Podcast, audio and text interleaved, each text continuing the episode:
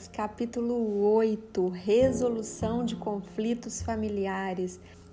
Minha missão aqui para você hoje é trazer o resumo sobre esse capítulo 8, que já começa com um versículo lindo, que está em 1 Tessalonicenses, capítulo 5, versículo 13. Vivam em paz uns com os outros. Esse capítulo ele foi escrito pela filha da Dev, a Trina, e ela foi muito abençoada escrevendo esse capítulo. Ela traz dicas maravilhosas aqui para nós e é claro que eu quero sim trazer aqui o máximo possível para vocês. Se você tiver o livro em suas mãos, leia esse capítulo 8. Está na página 118. Se você ainda não tiver esse livro, escute esse áudio, faça suas anotações, guarde essas palavras em seus corações. Porque, como nós vimos no capítulo anterior, nós fomos criadas por Deus para vivermos em relacionamentos de amor com as pessoas. Somos pessoas diferentes, temos temperamentos diferentes, temos personalidades diferentes.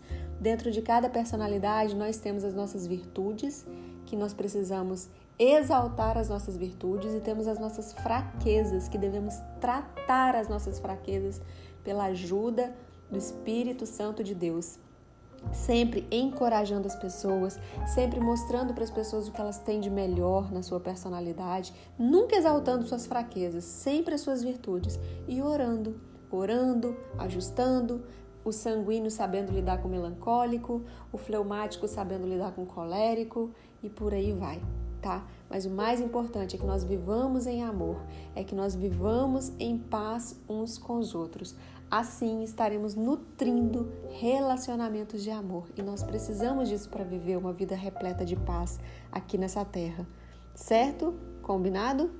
Esse capítulo 8 vem falando sobre conflitos familiares. Como eu resolvo conflitos familiares? A autora fala que a mãe dela é, é, pesquisou um material muito legal chamado Construtores da Paz e ela trouxe isso para a família dela. E tinha regra, na verdade, quatro regras para sermos construtores da paz em nosso lar. São elas: primeira regra, elogie as pessoas. Segunda regra, deixe de lado as críticas. Terceira regra, procure pessoas sábias. E quarta regra, atente para as ofensas e corrija os erros. Então, entender os diferentes tipos de personalidades dos membros da sua família pode impactar positivamente capacidade de resolver conflitos em casa. Olhem só, se eu falar para vocês que aqui em casa cada um é de um jeitinho, eu acredito que vocês vão falar assim: aqui também, Dê, aqui também na minha casa, cada um tem um jeitinho diferente de ser. Cada um recupera sua energia de uma forma diferente, cada um tem um medo diferente, cada um se irrita por uma coisa diferente, se, se posiciona de uma maneira diferente, é sensível de uma maneira diferente. Pois então você está escutando o áudio certo, você está lendo o capítulo e o livro certo, porque esse capítulo desse livro Experiência do Lar vai te ajudar a ser uma construtora de paz dentro do seu lar. Você vai descobrir como cada tipo de personalidade vai recuperar sua energia, vai, vai saber como lidar com seus medos quando surgirem os conflitos. Então, agora aqui nessa primeira parte, né, eu gostaria de trazer para vocês como cada personalidade recupera sua energia. Primeira coisa, é muito importante que até aqui você já tenha descoberto o tipo de personalidade de cada membro da sua família. Primeiro o seu e depois de cada membro da sua família. Então, a partir disso, depois de descobrirmos os tipos de personalidade de todos os membros da nossa família, e você pode avançar, descobrir os tipos de personalidade das pessoas que mais convivem com você. Agora, a nossa tarefa para agora é descobrir como cada personalidade recupera sua energia. Pensem num carro. A autora desse capítulo trouxe aqui para nós um exemplo muito, muito bom. Pensa num carro. Nós também ficamos sem combustível. E ela fala aqui que embora o sono recupere, né, a nossa energia, tem pessoas que uma noite de sono já é o suficiente para recuperar sua força, sua energia. Já tem pessoas que precisam de uma semana de uma noite de sono completa, né? Então, somos pessoas diferentes. Só que o que a autora desse capítulo traz para nós é que nós, mulheres, nós que nos posicionamos como guardiãs do nosso lar, Agora nós vamos nos posicionar como guardiãs da paz dentro do nosso lar. Nós vamos ficar antenadas, vamos ficar ligadas, nós vamos colocar o nosso radar para funcionar. Quando nós observarmos que o nosso marido está cansado, sabendo do tipo de personalidade dele, a gente já vai saber como que ele vai recuperar aquela energia dele. Nosso filho fleumático, nosso outro filho colérico, nós sanguíneas, né? Quando a gente se sentir cansado, a gente vai lembrar do tipo de personalidade, da resolução de conflitos familiares e a gente vai falar: opa, tá na hora de eu descansar dessa forma. Então, dentro de casa, nós sim seremos guardiãs do nosso lar, nós sim seremos guardiãs da paz dentro do nosso lar. Sim, a nossa missão é administrar muito bem o nosso lar. Uma das principais missões e funções da mulher é ser administradora do seu lar. Como nós vamos administrar o nosso lar? De várias maneiras. Hoje nós estamos falando dos relacionamentos. Né? Então, olhem só para isso. O colérico. Tem alguém na sua família que é colérico? O colérico é aquela pessoa ativa. Né? Ela recupera suas energias por meio de atividades físicas. Ou seja, ela está cansada, mas ela não vai chegar em casa e dormir não, para descansar não, no finalzinho da tarde. Ela vai pegar uma bola de vôlei e vai jogar vôlei. Ela vai correr lá no parque. Aí você vai pensar assim: ué, mas ela, ela não estava cansada? Como que ela vai jogar futebol agora? Como que ele ligou para os amigos dele e vai jogar futebol? É a forma que o colérico descansa. Ele vai fazer algo, só que é algo diferente do que ele faz todo dia. Por exemplo, ele fica trancado no escritório o dia todo trabalhando. Chega em casa no finalzinho da tarde, toma café com a família dele e fala: amor, hoje é dia de futebol com os meus amigos. Aí muitas mulheres reclamam. Mas talvez essa seja uma das formas do marido colérico descansar. Então, se a mulher já, a esposa já souber que essa é a personalidade do marido e que essa é uma das formas dele descansar, ela vai entrar em acordo com ele. E o marido vai voltar para casa relaxado, descansado, feliz da vida. Talvez você, você é uma colérica, ativa, trabalhou o dia todo dentro de casa. Chega no final do dia, você vai querer o quê? Fazer alguma coisa com suas amigas, ou então você vai colocar sua roupa de banho e vai para a piscina nadar, vai caminhar no, no calçadão da praia, vai caminhar no parque. É diferente do que você faz o dia todo. Ou então você vai preparar um bolo para o café da manhã do outro dia. Ou então você vai lá cuidar do seu jardim. Você vai ligar um programa de exercício físico e fazer na sala da sua casa. É a sua forma de descansar, de desconectar do mundo, de recuperar sua força, sua energia, sua paz. Então, por isso que precisa haver o respeito, o acordo e o entendimento entre os membros da família. Então, nós vimos agora como colérico ativo descansa. Você já reconheceu alguém da sua família? Você se reconheceu aqui nessa personalidade e nessa forma de descanso? Pronto, vamos passar para o sanguíneo popular, aquele que é falante. O sanguíneo popular, ele recupera suas energias se socializando. Sim, ele pode estar cansado no final do dia, mas falar: vamos sair para tomar um café, vamos sair para fazer tal coisa, vem aqui em casa. A pessoa vai largar tudo e vai. Porque ela gosta de interagir com outras pessoas, almoçar com os amigos, com as amigas, conversar no telefone, dar uma festa, aqui a autora traz para nós na beira da piscina. Então, o sanguíneo popular, aquele que é falante, ele vai descansar dessa forma, estando com pessoas. Aí talvez você vai falar assim: meu Deus, mas aquela pessoa não descansa. Mas quando você entende que é o tipo de personalidade da sua amiga, do seu amigo, do seu pai, da sua irmã, da sua mãe, do, da sua filha, quando você entende, fica mais fácil o relacionamento. Ela está descansando. Ela tá descansando, como uma boa mineira fala, tadinha, gente, ela tá descansando daquela maneira, não é verdade? Pronto, vamos para o terceiro tipo de personalidade, o fleumático tranquilo, aquele que é observador. Vamos lá. Ele recupera suas energias quando não faz absolutamente nada. Ele gosta de tirar um cochilo, gosta de assistir TV ou ouvir música. Depois disso, tá novinho em folha. Eu tenho certeza que enquanto eu falava aqui para você, você falava: "Eu, eu sou assim, Denise, eu descanso fazendo nada. Eu preciso estar aqui no meu mundinho, concentrada comigo mesmo. Cinco minutinhos, dez minutinhos, eu já tô novinha em folha, mas me deixa." O outro tipo de personalidade é o melancólico perfeito, o pensador. Ele recupera suas energias ficando sozinho.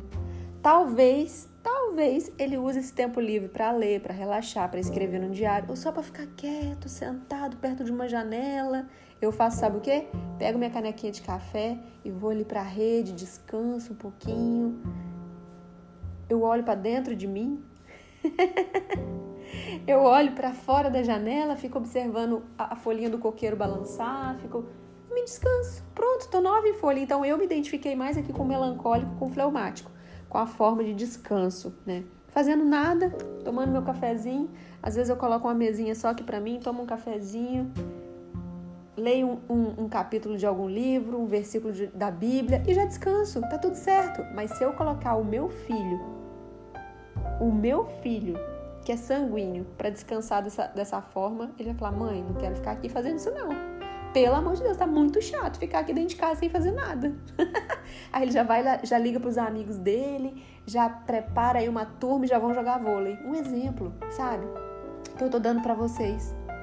Então, assim, é muito importante a gente se atentar quando um carro tá sem combustível, ele precisa urgentemente chegar no posto de gasolina para poder reabastecer. Da mesma forma é a nossa família. Quando alguém tá com tanque na reserva, dá para sentir o cheirinho do vapor, não é, gente? Você vê que aquela pessoa já tá irritada, já tá nervosa, já tá cansada. Você não pode nem olhar para ela. Nem olhar para ela, você pode olhar. Que é capaz ela te dar aquela olhada assim que vai fazer um exame de raio-x, assim, ó. Aí você já fala assim, amor, que tal você deitar naquela rede ali, descansar um pouquinho, né? Se ele for um fleumático, melancólico aí. Senta ali, amor, vai ler um pouquinho seu livro, ou então Seja uma esposa sábia, uma esposa esperta, uma esposa virtuosa. Reconheça as personalidades dos membros da sua família, sabe? E seja uma construtora de paz dentro do seu lar. Eu tenho certeza que você, descobrindo a linguagem de amor da sua família, você descobrindo o tipo de personalidade de cada membro da sua família, você sabendo que cada personalidade tem suas fraquezas, tem suas virtudes, você agora sabendo lidar como cada personalidade recupera sua energia, eu tenho certeza que vocês viverão muito mais em paz. Então, como guardiã do seu lar, esteja sempre atenta se o tanque de combustível de amor da sua família está cheio. Como que eles estão voltando para casa no final do dia? Aí você vai falar, Denise, mas eu também. Eu sei que você também. Mas não esqueça que o Espírito Santo está todo tempo ao seu lado. Pensa você e Deus, você e o Espírito Santo. O Espírito Santo está te cuidando, está te guardando, está te protegendo, está te reabastecendo. Você já sabe como a sua personalidade recupera sua energia, sua força, seu vigor. Você já sabe. Mas você é responsável em administrar tudo isso dentro do seu lar. Então, a partir de hoje, anote no papel tipos de personalidade, linguagem de amor de cada membro da família e como que cada personalidade recupera sua força. Gente, vai ser maravilhoso, porque talvez agora você vai chegar no quarto do seu filho melancólico, sozinho, quietinho, no final do dia, você fala assim: ah, por que você tá triste? O que, aconteceu? Eu antes ficava muito assim com meu filho. O que, que tá acontecendo com você? Você tá triste? Aconteceu alguma coisa? Ele, não, mãe, só quero ficar aqui sozinho um pouquinho.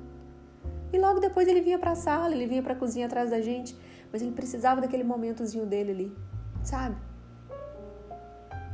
Então a gente começa a entender melhor as pessoas, o nosso relacionamento começa a ficar mais gostoso. Não funciona um carro com um tanque de combustível vazio. Não funciona. Nem sempre, gente, é preciso reabastecer todos os dias. Às vezes o combustível dura mais tempo. Fiquem atentas para isso. Tem gente que só reabastece no final de semana, tem gente que reabastece toda a noite. Então vai depender muito, tá? Da pessoa. Fique atenta, por favor, seja uma construtora de paz dentro do seu lar.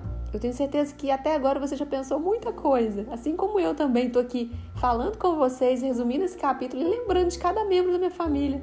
Estou aqui pensando como meu pai sempre recuperou a energia dele, a força dele, o vigor dele, a minha mãe, aquela minha melhor amiga de tal cidade, aquela minha vizinha.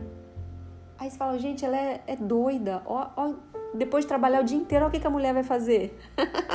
Mas é o jeito dela recuperar a força dela, a energia dela, o vigor dela, e tá tudo bem.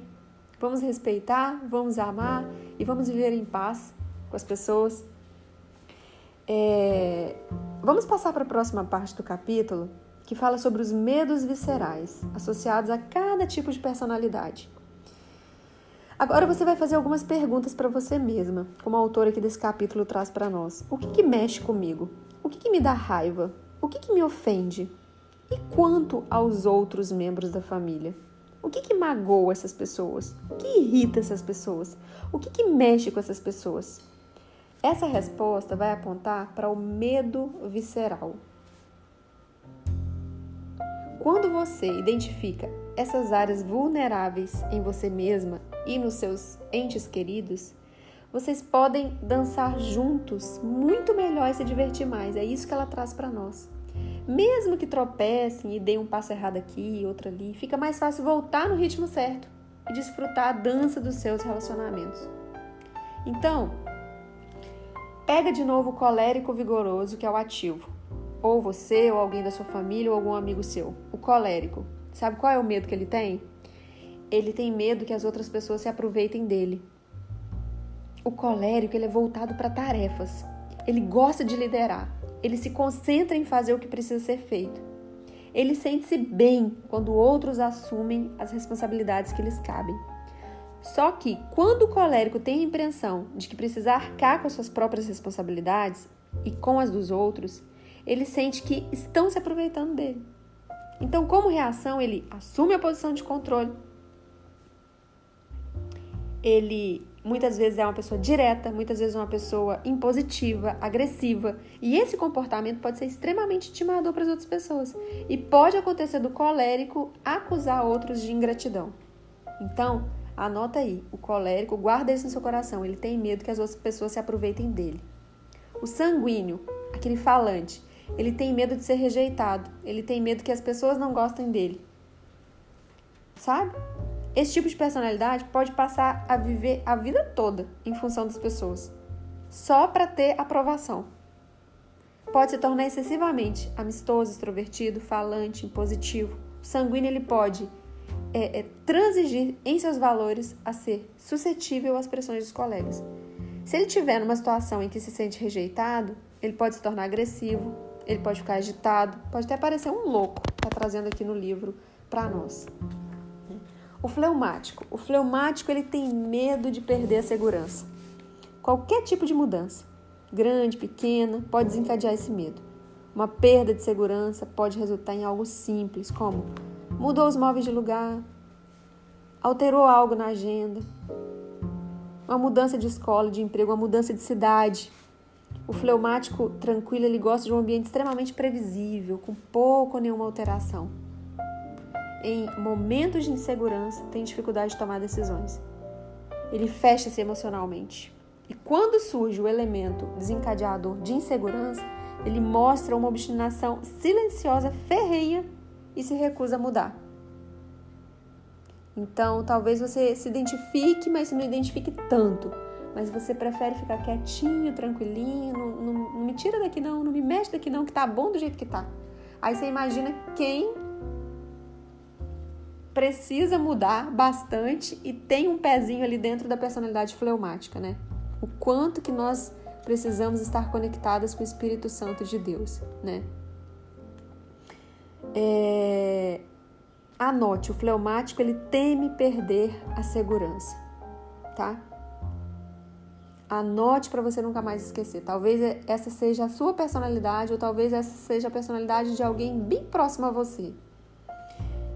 Quarta personalidade, melancólico perfeito, que é o pensador.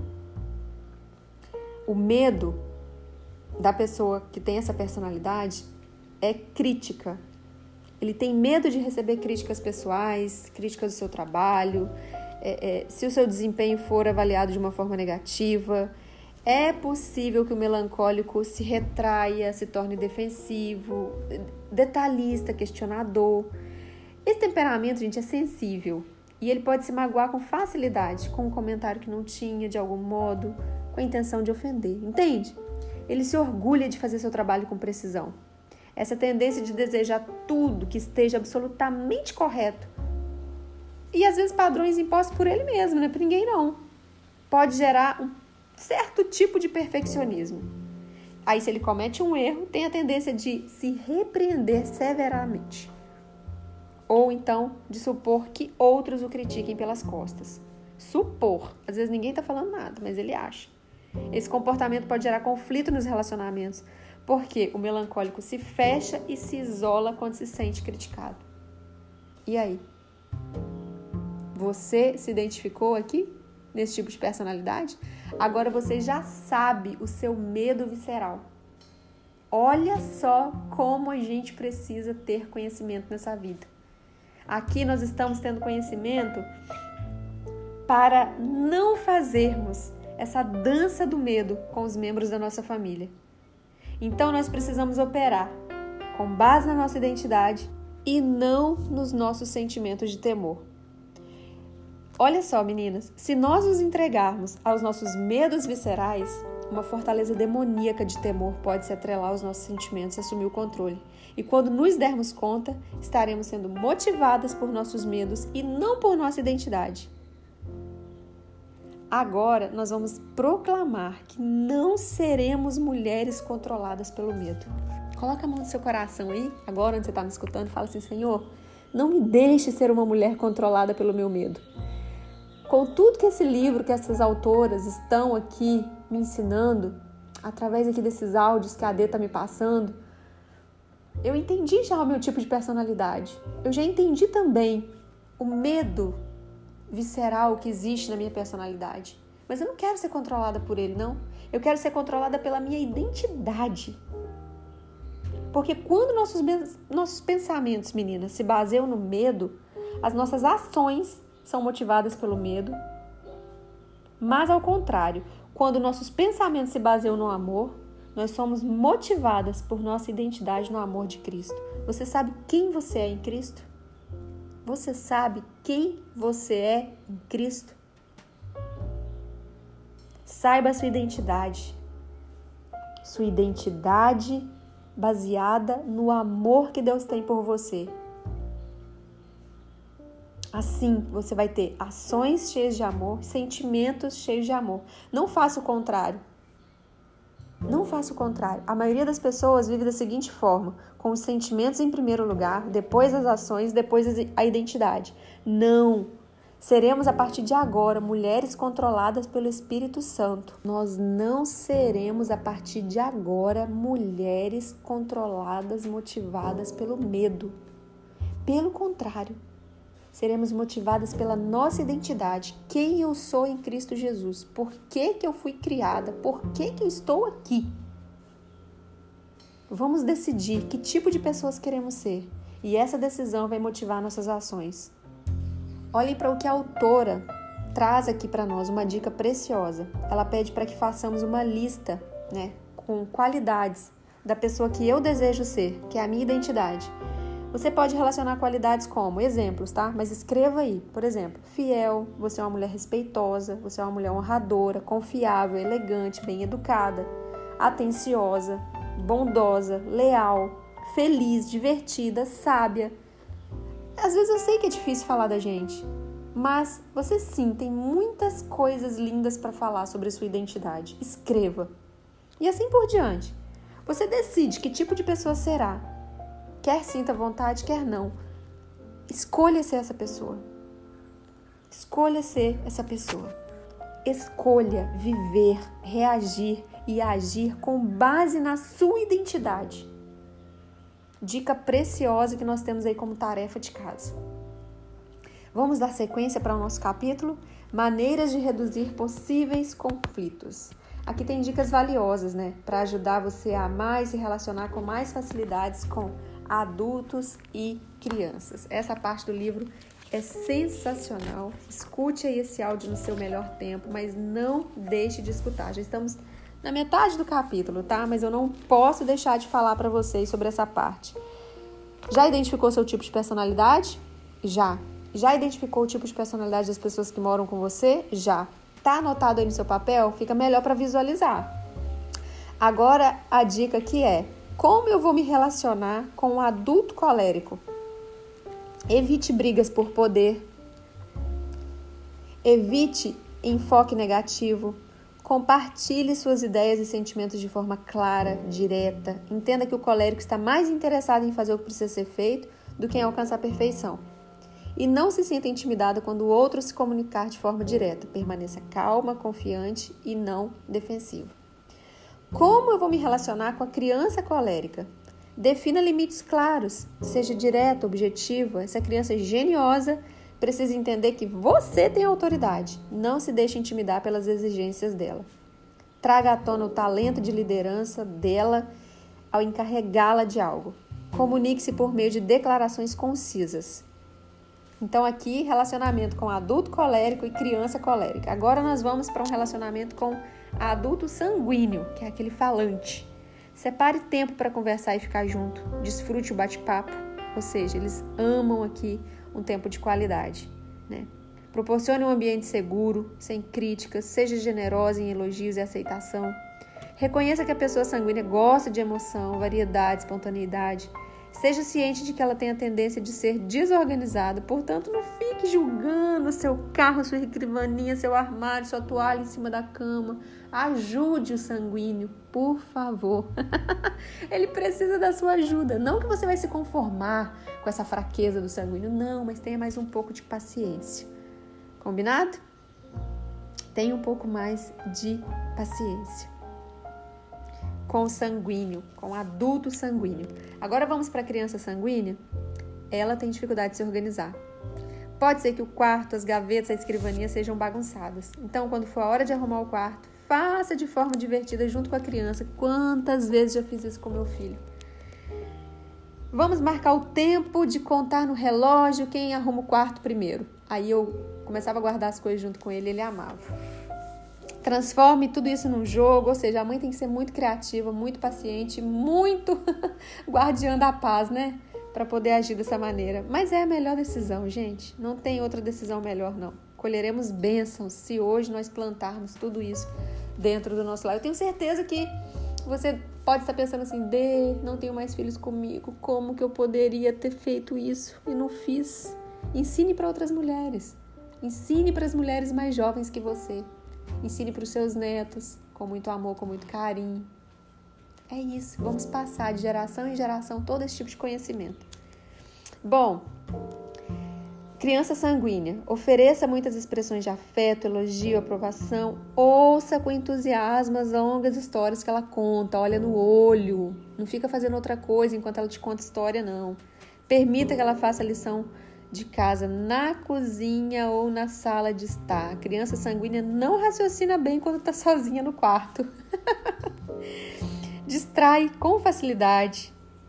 Uma característica que com frequência é confundida com o transtorno de déficit de atenção. Nesse caso, não é um transtorno, mas sim o temperamento da criança. Mas é, é bom ficar sempre de olho, né? Então, a criança sanguínea, quem tem aí filhos sanguíneos dentro de casa, é, é, vai entender, né? É, e agora? Falamos aí do ativo, falamos aí do falante. Agora vamos falar um pouquinho do, do ser tranquilo, do ser observador, que é o fleumático. o adulto fleumático ele é extremamente relacional. Seja aberta e compartilhe seus sentimentos. Não quebre a confiança dele. O fleumático gosta um bocado de energia para confiar e ser confiável. Expresse amor, apreço, e afeição. Desacelere um pouco seu ritmo e seja paciente com o fleumático. Vamos pensar um pouquinho na criança fleumática.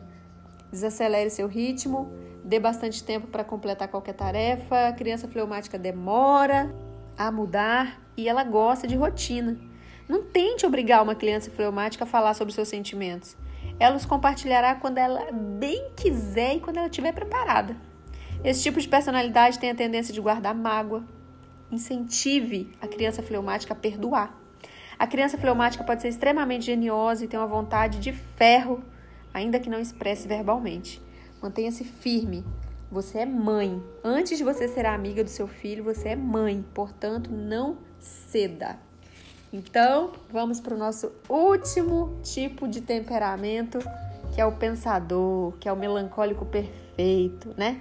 Falamos ali do adulto colérico, do sanguíneo falante, falamos do adulto fleumático, criança fleumática.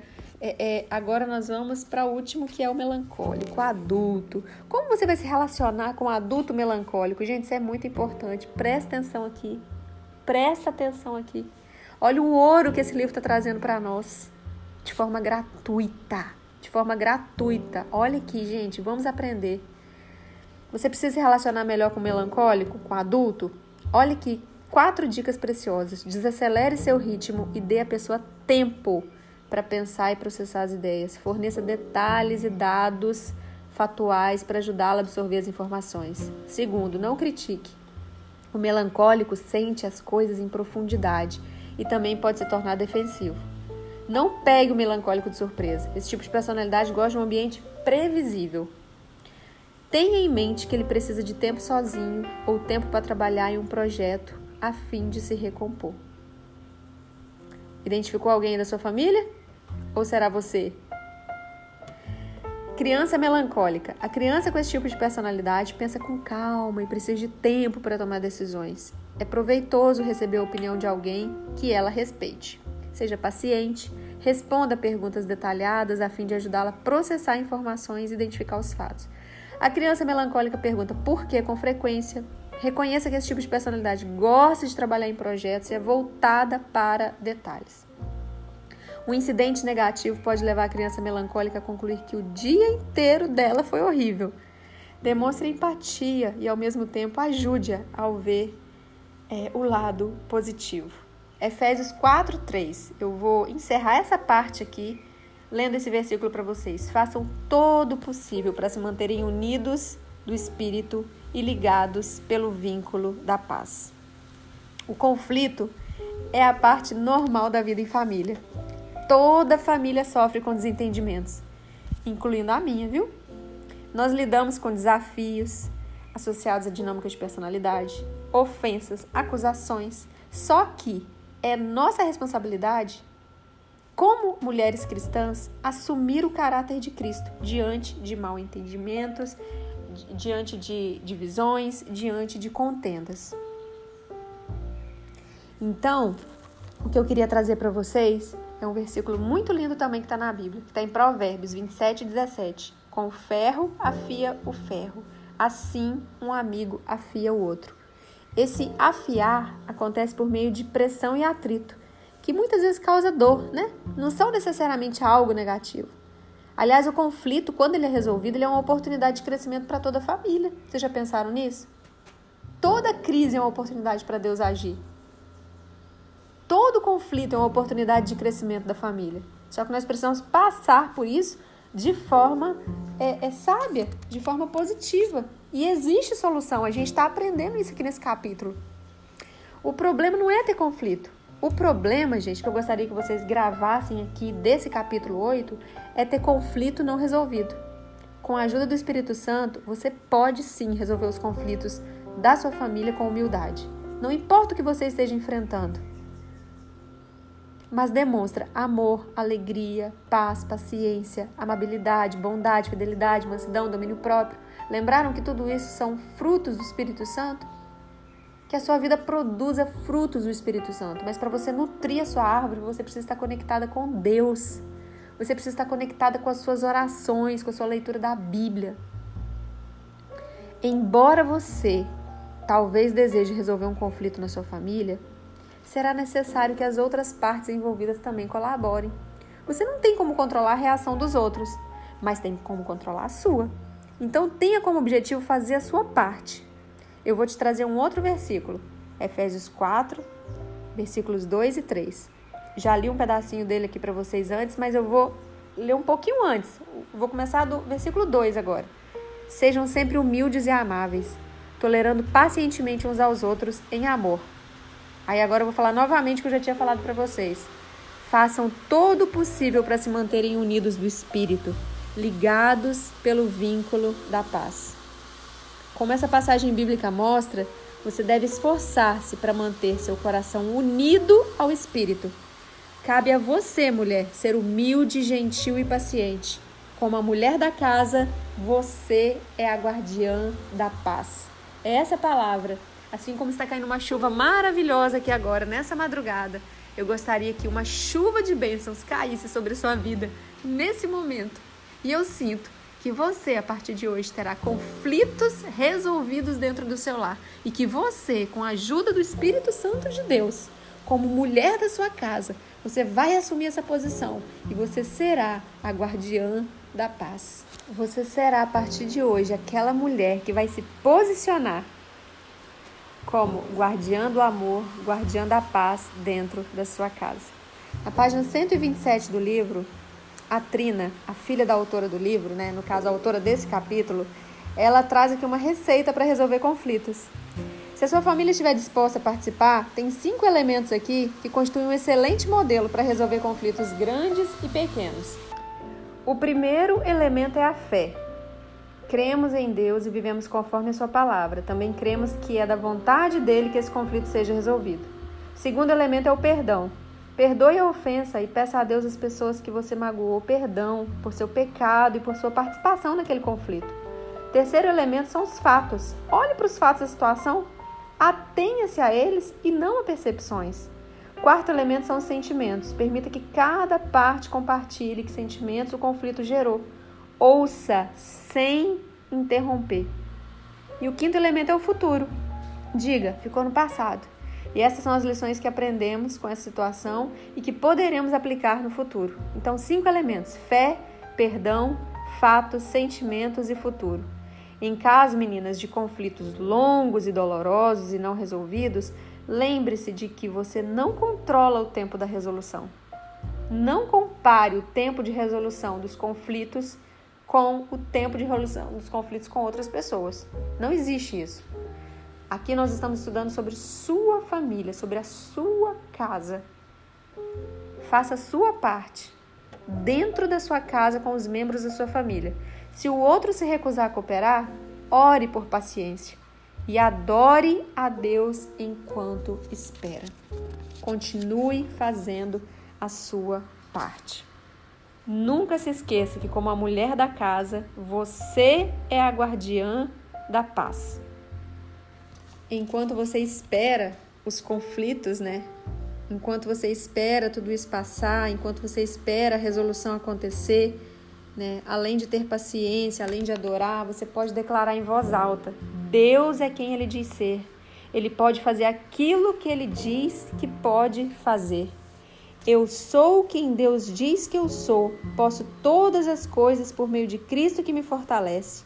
A palavra de Deus está viva e ativa em mim. Eu escolho crer em Deus.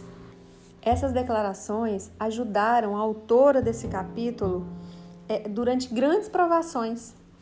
E ela ensina isso aqui para nós. Então, espere, adore a Deus no meio da sua aprovação, no meio da resolução dos conflitos da sua família e declare em voz alta todas essas frases. É preciso você crer, sem sombra de dúvida, que a sua família vai permanecer unida. Olhem, meninas, Deus, pensem comigo, Deus uniu a sua família por um motivo. É uma realidade ordenada e soberana. O seu marido é o seu marido por um motivo. Assim como você crê que Deus é quem ele diz ser, você precisa crer que sua família foi criada para permanecer unida. Tenha uma mentalidade de crescimento. Carol Dweck fala do poder do ainda não em sua conhecida palestra TED. A Bíblia também fala sobre como cada coisa tem seu tempo. Deus fez tudo apropriado para o seu devido tempo. Então, se as coisas não são apropriadas, simplesmente ainda não são apropriadas. Se os conflitos não, forem, não foram resolvidos, né? Simplesmente ainda não foram resolvidos. Ainda não. Mas serão no devido tempo. Uma dica que a autora desse capítulo traz e que eu hoje consigo viver isso dentro do meu lar. E eu também gostaria de compartilhar o meu testemunho com vocês é isso, sabe? Em meio às provações, Focalize seus pensamentos na eternidade, porque Jesus vai voltar em breve. Então, faça tudo pensando numa eternidade com Jesus. Faça tudo pensando em Jesus. Talvez você não vai compreender o que Deus está fazendo, mas nós sabemos que as suas promessas são fiéis. Não conhecemos todo né, o, o, o plano de Deus, né? Só Ele conhece todo o plano para nossa família. Se esse conflito vai ser resolvido, quando vai ser resolvido, né? A gente não sabe. Mas de acordo com as escrituras, mesmo assim precisamos viver a vida enquanto esperamos.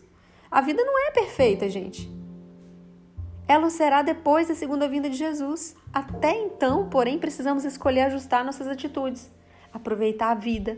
Precisamos ser felizes. Precisamos confiar que Deus fará tudo apropriado no seu devido tempo. Então, passos práticos após estudarmos esse capítulo 8. Sim, nós chegamos no final dele. Eu espero muito que você tenha sido muito, muito, muito abençoado assim como eu fui. Porque precisamos nos relacionar com as pessoas em amor. Conflitos são normais, acontecem, mas nós precisamos resolver. E o tempo não vai depender somente da gente, vai depender das outras pessoas também que moram com a gente. Nós vamos confiar no plano perfeito que o Senhor tem para nós. Mas vamos para os passos práticos cinco passos práticos. Diante de tudo isso que nós conversamos até aqui, primeiro, ensine seus filhos as regras dos construtores da paz. Aplique-as a conflitos grandes e pequenos. Está lá no comecinho do capítulo e eu vou ler novamente aqui para você. Elogie as pessoas, Deixe de lado as críticas, procure pessoas sábias, atente para as ofensas e corrija os erros. Segundo, se você estiver lidando com conflito familiar, aplique os cinco elementos para resolvê-los. Quais são? Fé, perdão, fatos, sentimentos e futuro. Terceiro, confesse seu pecado e peça perdão por sua parte no conflito e faça isso logo. Quarto, perdoe outros diariamente. Cinco, ore por uma resolução. Confie, espere. Por aqui eu encerro mais um resumo de mais um capítulo do livro Experiência do Lar. Vou deixar com vocês uma palavra que está em 2 Coríntios 13, 11. Vivam em harmonia e paz. Então o Deus de amor e paz estará com vocês. Abraço bem apertado, bem carinhoso, com muito amor, Denise Medeiros.